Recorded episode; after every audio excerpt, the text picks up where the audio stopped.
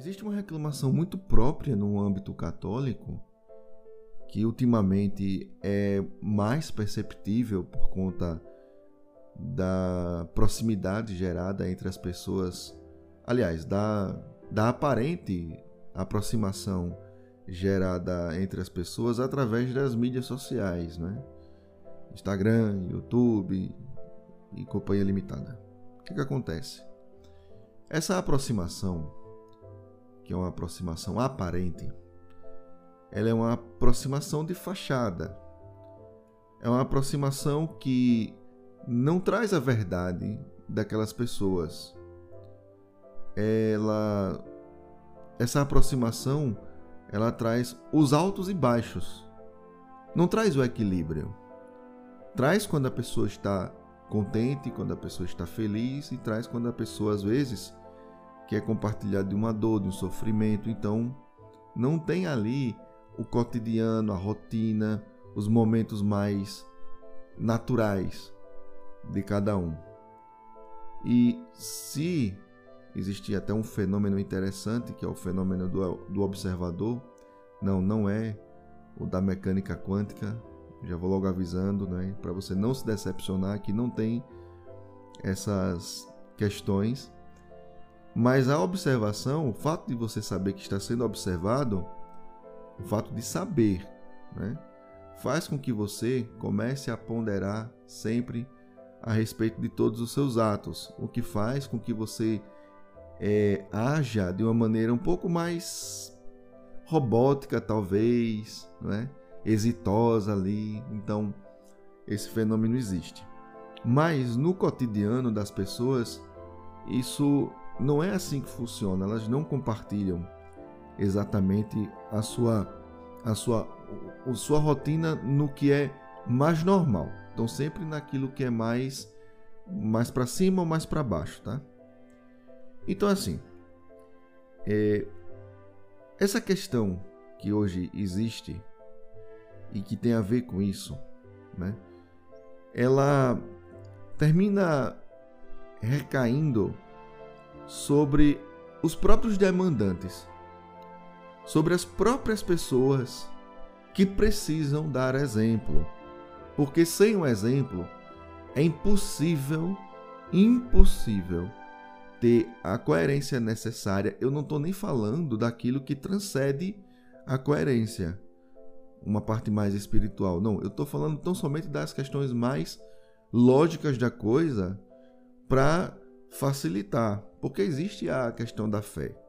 A pessoa movida pela fé, ela tem ali intrinsecamente todos os limites já bem estabelecidos. É o limite também que vem da fé, extraído da fé, tá? Vem também a moral. A moral, quando ela é lógica, quando a moral é irracional, meramente irracional, ela é uma moral que às vezes é relativizante. Mas quando essa moral se baseia tanto na fé como na lógica, então você vê a conduta da pessoa muito mais regrada do que necessariamente aqueles que só se baseiam ou totalmente na fé ou totalmente na lógica, na razão. A razão e a fé, elas sempre devem, devem andar juntas para gerar esse equilíbrio. Né? Então, justamente por isso, quer dizer, é, o exemplo ele deve estar tá partindo daí, dessas duas coisas ao mesmo tempo, gerando uma moral, um estabelecimento é, de condução para a sua vida. E essa condução, ela precisa ser compartilhada. É essa condução que vai ser dada no dia a dia. Exatamente no dia a dia. Não é nas mídias sociais. Não é fazendo vídeo no YouTube, muito menos aqui nesse podcast. Né? Muito menos aqui. Mas como é necessário falar, e sim, não é só. É necessário falar sobre isso nas mídias, é necessário falar isso em todos os lugares. Mas não adianta falar aqui, não adianta trazer o problema, revelar um problema e depois não querer contribuir para a solução desse problema, deixar para lá. Existem pessoas que são assim. Elas sabem que tem problema, gostam das pessoas que falam sobre o problema, gostam mais ainda quando essas pessoas que falam sobre o problema dão a solução, mostram casos de pessoas que conseguiram solucionar seus problemas justamente por conta dessas informações, dessas resoluções, né, da forma como poderia se solucionar, mas não praticam, param por ali e continuam a viver é, de uma maneira a sempre estar como espectador né, da vida dos outros. Então, esse é o grande detalhe.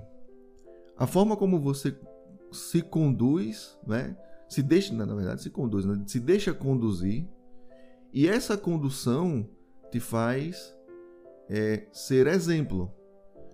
Evidentemente que não há a perfeição, a perfeição é só de um. A perfeição ela é uma coisa que é completamente transcendental ao humano, porém existem os espelhos do que é o mais próximo ali da perfeição mais próximo, não chega nem perto, mas é o mais próximo. Então existem condutas exemplares. Né? Para os católicos existem os santos. Para as pessoas que seguem outras religiões, existem, existem pessoas que praticam aquilo que falam. E às vezes praticam sem falar. E a própria prática já é a, a fala, né? já é a própria questão. Existe muito isso nas é, filosofias e religiões orientais. Então, mas assim, às vezes requer uma vida totalmente reclusa, em monastério. Então, monges zen budistas geralmente fazem aquilo que falam e geralmente não falam. Geralmente só fazem, e o que fazem se torna um exemplo.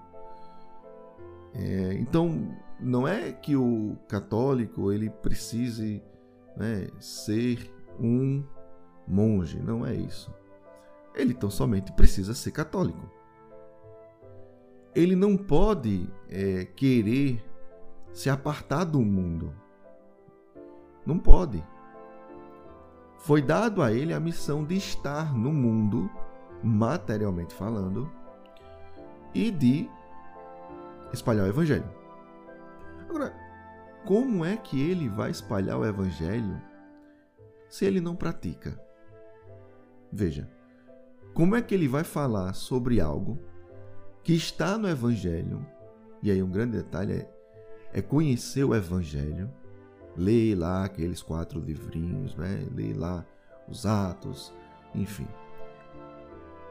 Ler o evangelho, compreender o evangelho, mas ter a experiência do evangelho de maneira não racional, não de uma forma intelectual, mas de uma forma a trazer para a fé, a trazer para o espírito, a trazer para aquilo que a gente chama do próprio do coração, não é? Próprio dessa relação é, pessoal com Jesus Cristo e que desta relação é que vai surgir ali essa força de vontade para estar tá cotidianamente servindo de exemplo.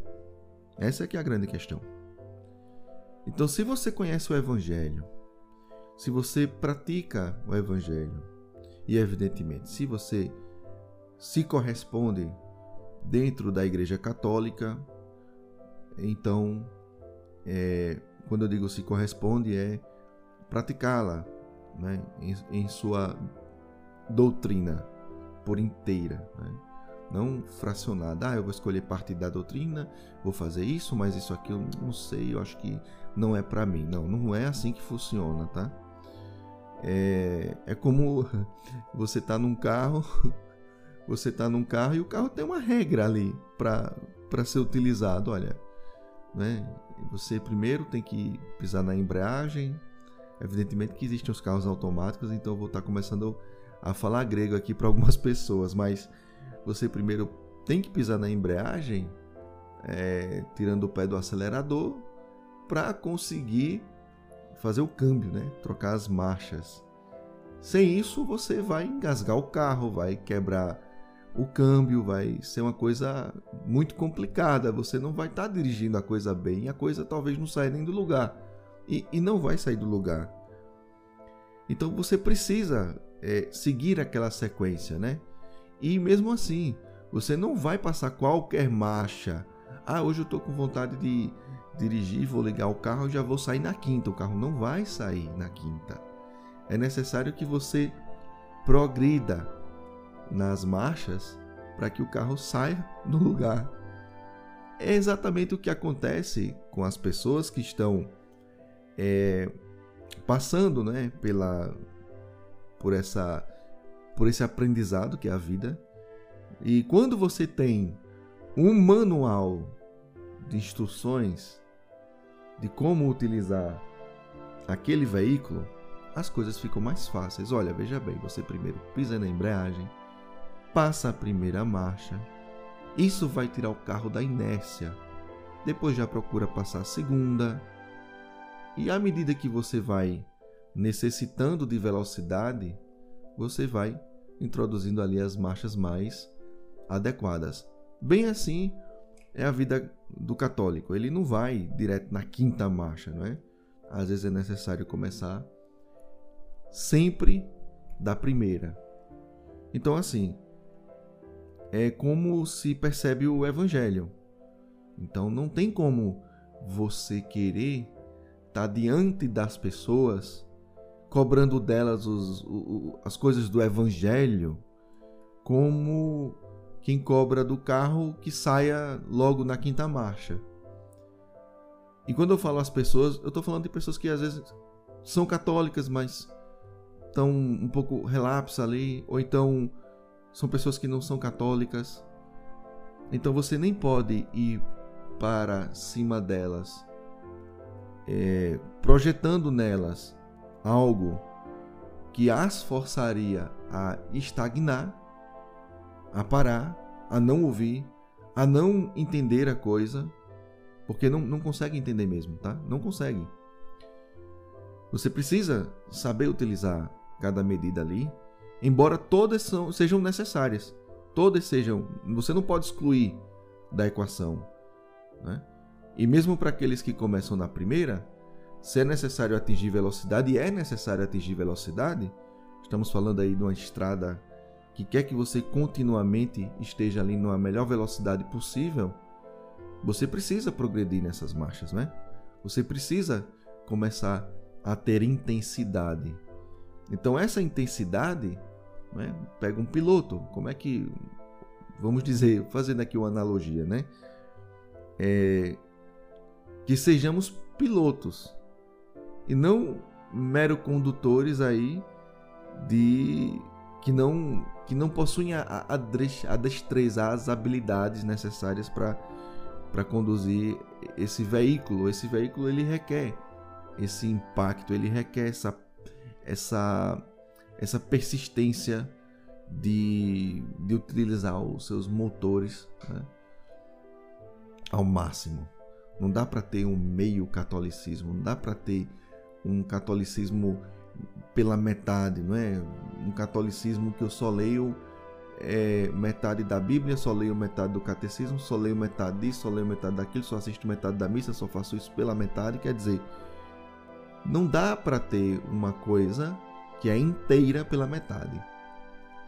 Então, assim, lógico, eu vou jogando aqui analogias, algumas servem muito bem, outras às vezes são mais complexas do que a realidade.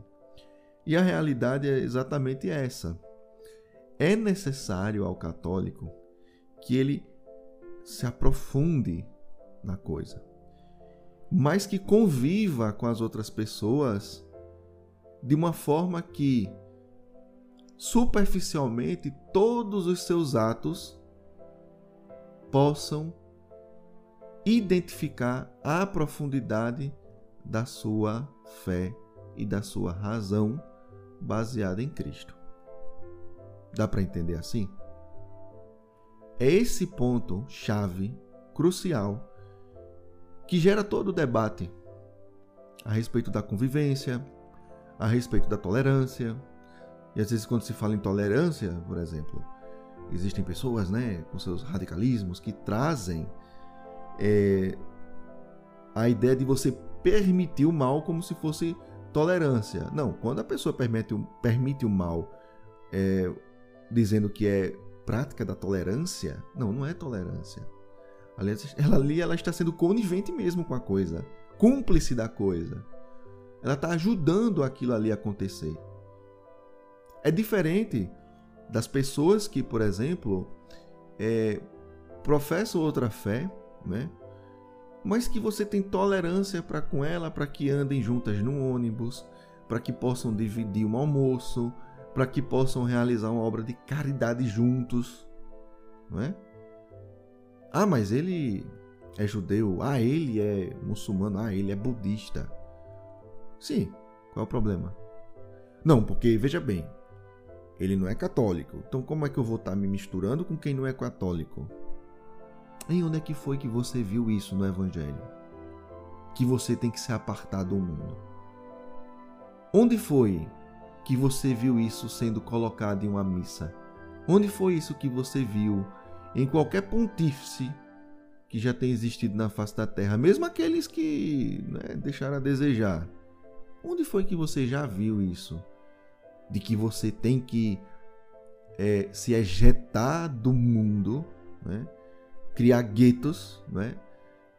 E viver ali numa comunidade isolada. Evidentemente que os cristãos do primeiro século sofreram perseguições. Eles tomaram medidas para se precaverem e começaram a se estabelecer em comunidades mais fechadas. Agora me diga uma coisa. Se a religião católica é a maior do mundo, como é que ela conseguiu isso se isolando? Ah, mas ela conseguiu, às vezes, impondo pela espada e coisa e tal, e blá blá blá. Mas espera lá.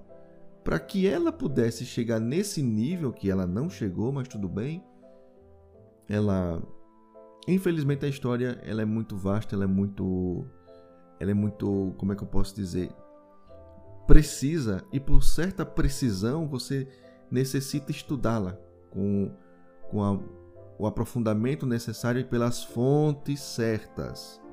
Tá? Não dá para ir no tal do, não é? Tem um padre, né? Quem sabe desse padre sabe o que ele diz, né? Você não vai no, no, no History Channel e vai ter ali a verdade sobre as coisas, né? Que ali tá mais para o Story Channel. Ali é um canal que conta historinhas.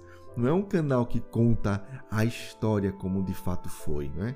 É um entretenimento. Da mesma forma, existem muitos livros assim que querem eh, jogar para a religião católica, né? Para o catolicismo, toda a ideia de que ela ampliou seus números de, de, de fiéis pela imposição e coisa e tal.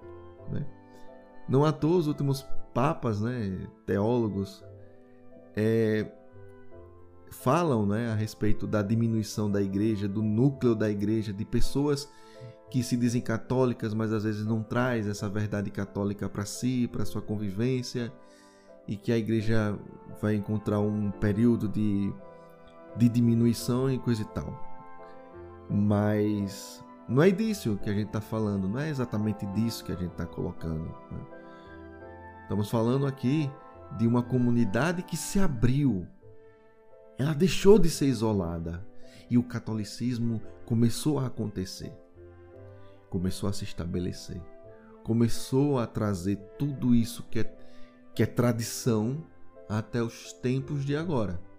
Então, como é que como é que houve ali atrás conversões de judeus? Como é que como é que os pagãos deixaram de ser pagãos? Como é que até hoje nós temos pessoas que que são convertidas, né? E quando se fala de conversão, deixa eu só aqui abrir essa só uma uma ressalva com relação a isso. Muita gente diz assim: "Ah, eu converti fulano" é muita prepotência, né?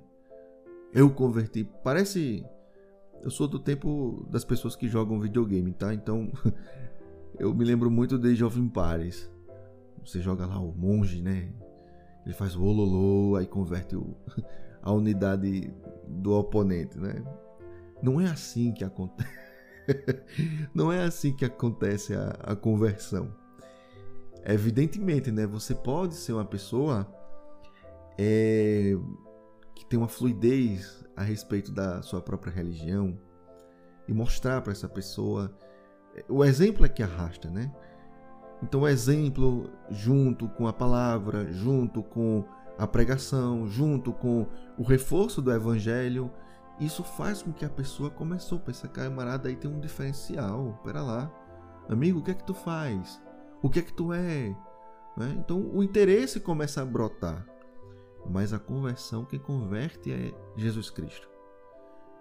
Quem converte é o Evangelho. Né? E a pessoa, na medida que vai conhecendo a coisa e vendo os exemplos e vendo a bondade e vendo aquela coisa acontecer, ele se depara com o mistério e o mistério agora começa, né?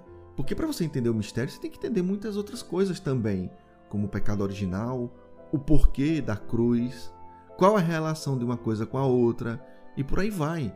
Então quando você começa a ver que a coisa encaixa na outra, que faz sentido e coisa e tal, então ali você se torna católico. Essa é que é a questão. Né? Mas a convivência não, a convivência não é assim. Você não vai chegar nos lugares estapeando a pessoa. Ah, você não é católico, seu. Não é, não é assim que funciona. É necessário dar o exemplo e dar o exemplo necessita se misturar. Ponto final. Se você não consegue se misturar, é porque você tem problemas. Precisa resolver esses problemas. Se você não consegue estar junto de uma pessoa que é um pagão, que é uma pessoa que, sei lá, é um, é um evangélico, né? É um protestante, é um budista, é um Vaishnava, é um isso, é um aquilo. Se você não consegue estar junto dela, você não consegue estar junto de ninguém, nem de um católico. Nem de um católico. Um católico junto de outro católico que não admite estar junto de outras pessoas, sabe o que vai acontecer? Ele vai dizer que o catolicismo é isso, isso, isso, isso e aquilo, baseado na própria cabeça, né? Não é a própria o católico não segue a própria cabeça. Ai, vocês não têm autonomia? Como é que é isso? Não, a gente não segue, a gente não tem autonomia não. Deixa de conversa. A gente segue Cristo cabeça. Enquanto corpo, seguimos Cristo cabeça. É isso, acabou. Aquele que segue a própria cabeça vai criar um catolicismo do nada, não é? Do nada não, vai criar de, de outras coisas. E vai chegar para outro católico dizer isso, isso e aquilo, e o camarada vai olhar para ele e vai dizer: Rapaz, de onde é que você está ouvindo essas ideias, hein? Hã? Tem ido ao culto, é? é? Piada, né? Evidentemente, mas. Piada, triste piada, né? Mas, enfim. É. É o ponto que. Que Dom Henrique Soares falava muito. O católico, ele é aquele salzinho, né?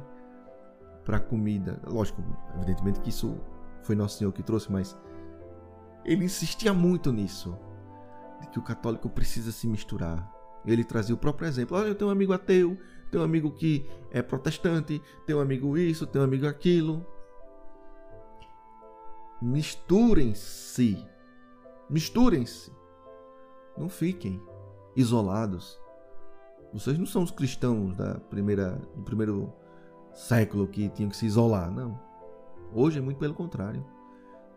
Vocês precisam estar juntos das pessoas. Num mundo tão conturbado, ali tem que ter um católico para trazer o equilíbrio. Essa é que é a verdade. Então, eu queria trazer essas reflexões, reflexões simples, reflexões é, que precisam ser colocadas em prática, do ponto de vista reflexivo mesmo, mas que a atitude tem que ser imediata. Refletir sempre para que as atitudes sejam as melhores possíveis. Não é isso mesmo? Então é isso. Eu espero que o que eu tenha trazido aqui seja de alguma utilidade.